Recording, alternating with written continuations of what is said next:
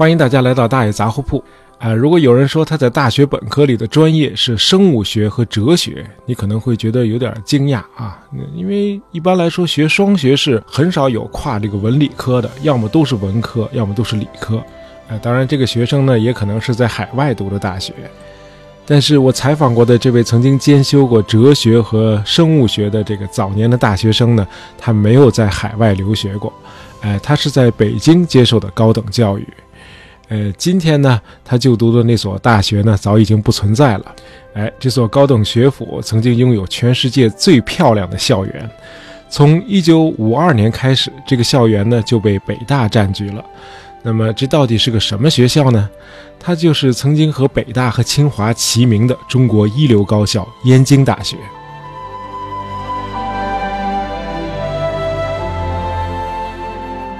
那么，我采访过的那位前燕大毕业生呢，今天早已步入了耄耋之年。不过，他的思维和记忆却异常的清晰。他告诉我说，在燕大读书的时候，他可能是那个时期北平最年轻的中共地下党员。哎，令我惊诧的是，哎，他和其他的中共地下党员一道，在这个燕京大学的校园里，居然能够公开的宣讲马克思主义。呃，燕京大学是二十世纪初由美国和英国的四所基督教会合办的一所高等学府，是当时全国十三所教会大学中办的最成功的一个，可以说是中国科学家的摇篮。燕大后来为新中国培养了四十二名这个科学院院士和十一名工程学院院士，呃，著名的外交家黄华、作家冰心，还有那位大名鼎鼎的记者萧乾，都是燕大毕业的。呃，燕京大学呢，从头到尾只存在了三十三年，呃，其中的二十七年呢，是由一位美国人来主管的，他是燕大的第一任校长和长期的教务长，他的名字叫 John Layton Stewart，呃，中文名字大家肯定不陌生，司徒雷登。我相信很多人都听说过毛主席在一九四九年八月十八日发表的那篇评论员文章《别了，司徒雷登》。呃，从这篇文章来看，这个司徒雷登呢，至少是个有争议的历史人物。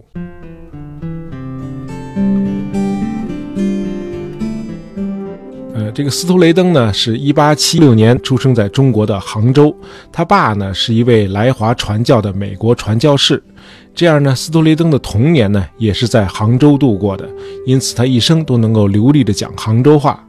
呃，他十一岁那年呢回美国读书，后来上了神学院。和他父亲一样，他当上了一名牧师，也和他父亲一样，他也携妻子回到中国来传教。从1908年开始，斯托雷登呢在南京的这个金陵神学院任教。呃，1919年，他受命担任刚刚成立的燕京大学的首任校长。斯托雷登和他爸虽然都是牧师出身，但是他们家族一直有办学校的传统。在燕大之前，他们家族已经在美国创办过四所学校了。其中三所是高等学府。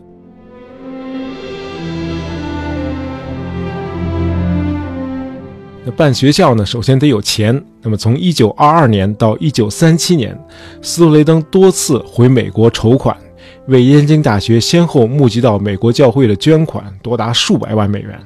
啊，这在当时可是个天文数字啊！这个燕大就成了当时中国经费最宽裕的大学。在斯图雷登的筹划和参与下。那么，利用美国大企业的捐款，那么燕京大学和美国的哈佛大学于1928年1月成立了哈佛燕京学社 （Harvard Yenching Institute）。那么，这个常设的机构呢，是用来执行这个中美双方互派学者的研究计划。那后来有大量的中美知名学者都受益于这个学社资助的研究项目。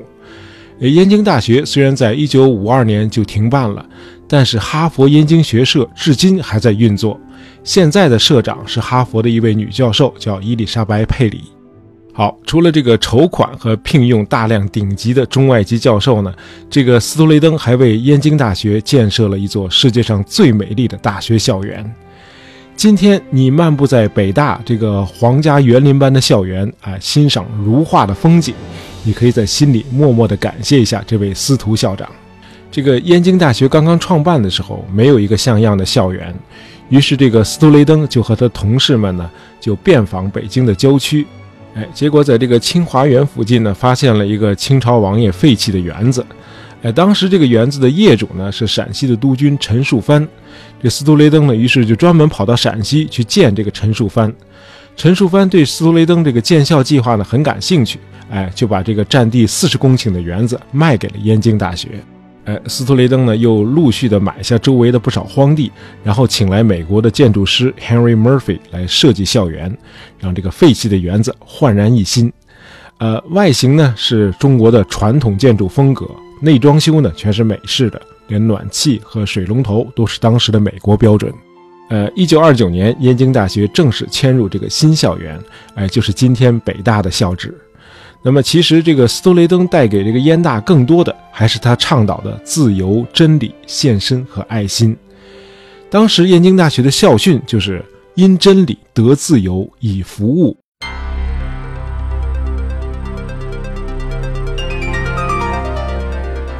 呃，一九三四年，斯托雷登回美国为燕京大学筹款。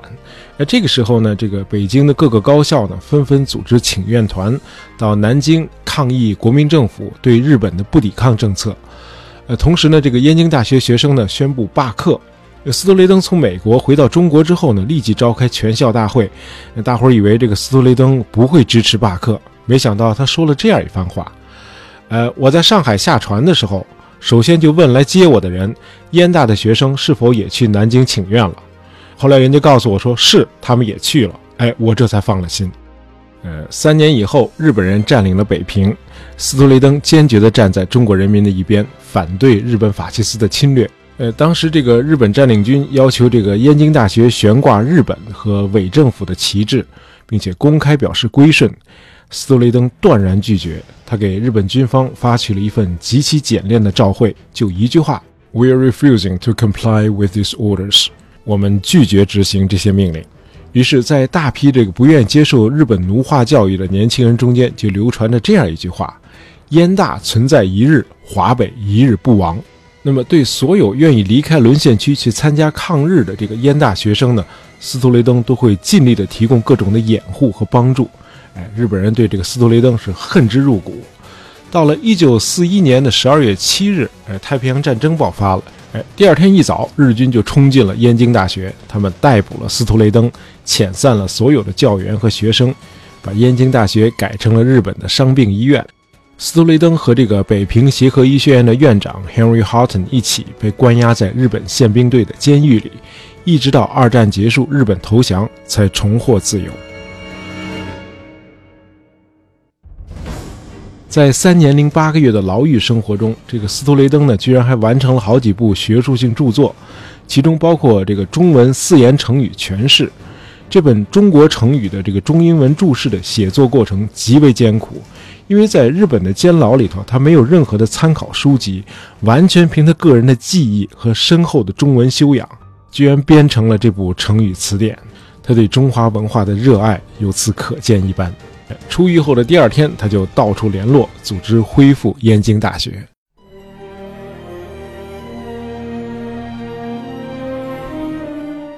呃，不久后，他意外的被美国政府任命为美国驻华大使。在做了近五十年的传教士和教育家之后，这个斯托雷登又当上了外交官。那么他的外交生涯呢，也是他的在华岁月中最有争议的一段时间啊，一共四年，从一九四六年这个国共内战爆发，到了一九四九年，国民党在大陆已经大势已去。哎，这个时候的美国国务卿呢叫艾奇逊啊，他提出了这样一个理论：在森林里有一棵大树倒下来，哎，你得等这个尘埃落定，才能看清楚它到底能造成什么后果。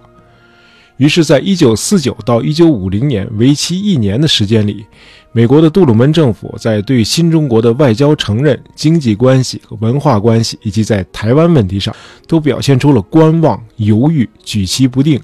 那么，反映在政策上呢，就是各种各样的起伏变化。在解放军准备渡江战役的时候，这个各国的驻华使领馆全都迁到广州去了，连苏联大使都跟着国民政府南迁了。只有斯托雷登领导的美国大使馆继续留在南京。呃，当时毕业于这个燕大的这个黄华呢，受到周恩来的委托，到南京去和斯托雷登接洽，并且邀请他访问北平。哎，这个时候历史的拐点就出现了。哎，刘少奇于一九四九年六月秘密访问了苏联，在刘少奇还在前往莫斯科的路上的时候，这个毛主席呢还叮嘱过周恩来，让他提醒一下美国大使斯托雷登，别忘了访问北平的事儿。到了六月二十七号，刘少奇和苏联领导人斯大林举行了一次非常成功的会谈，苏联答应全力援助新中国。那么第二天呢，这个消息通过电报传到了北平。于是，新中国就正式确定了向苏联一边倒的政策。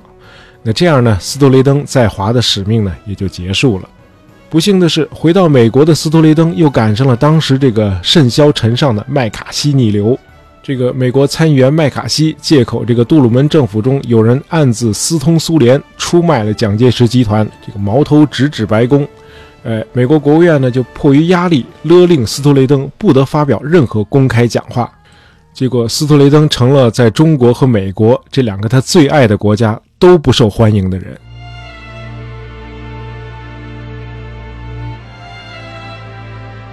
呃，斯托雷登离开了中国，但是他的父母仍然长眠在杭州的西子湖畔。他那位病逝的妻子呢，是安葬在燕京大学的校园里。晚年的斯托雷登呢，孤苦伶仃，一直靠着他的中国朋友傅京波的帮助和接济。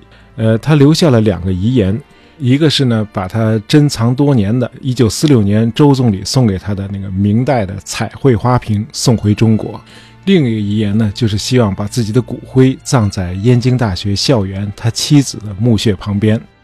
1962年9月19日，斯托雷登在美国病逝，傅京波一家呢几经申请，出于种种原因吧，这个。关于骨灰回葬燕园的这个申请呢，一直没有获得批准，直到2008年，斯托雷登才得以魂归故里，他的骨灰被安葬在他的出生地杭州。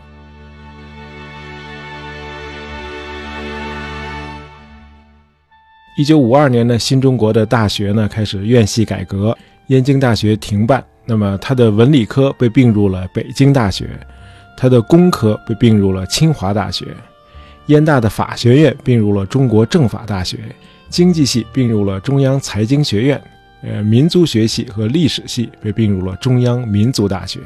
燕大的校园被北京大学接收。好，咱们今天又讲了一个大家可能不太熟悉的历史故事。喜欢大爷杂货铺的朋友，别忘了订阅我们的专辑，这样就不会错过我们的新节目了。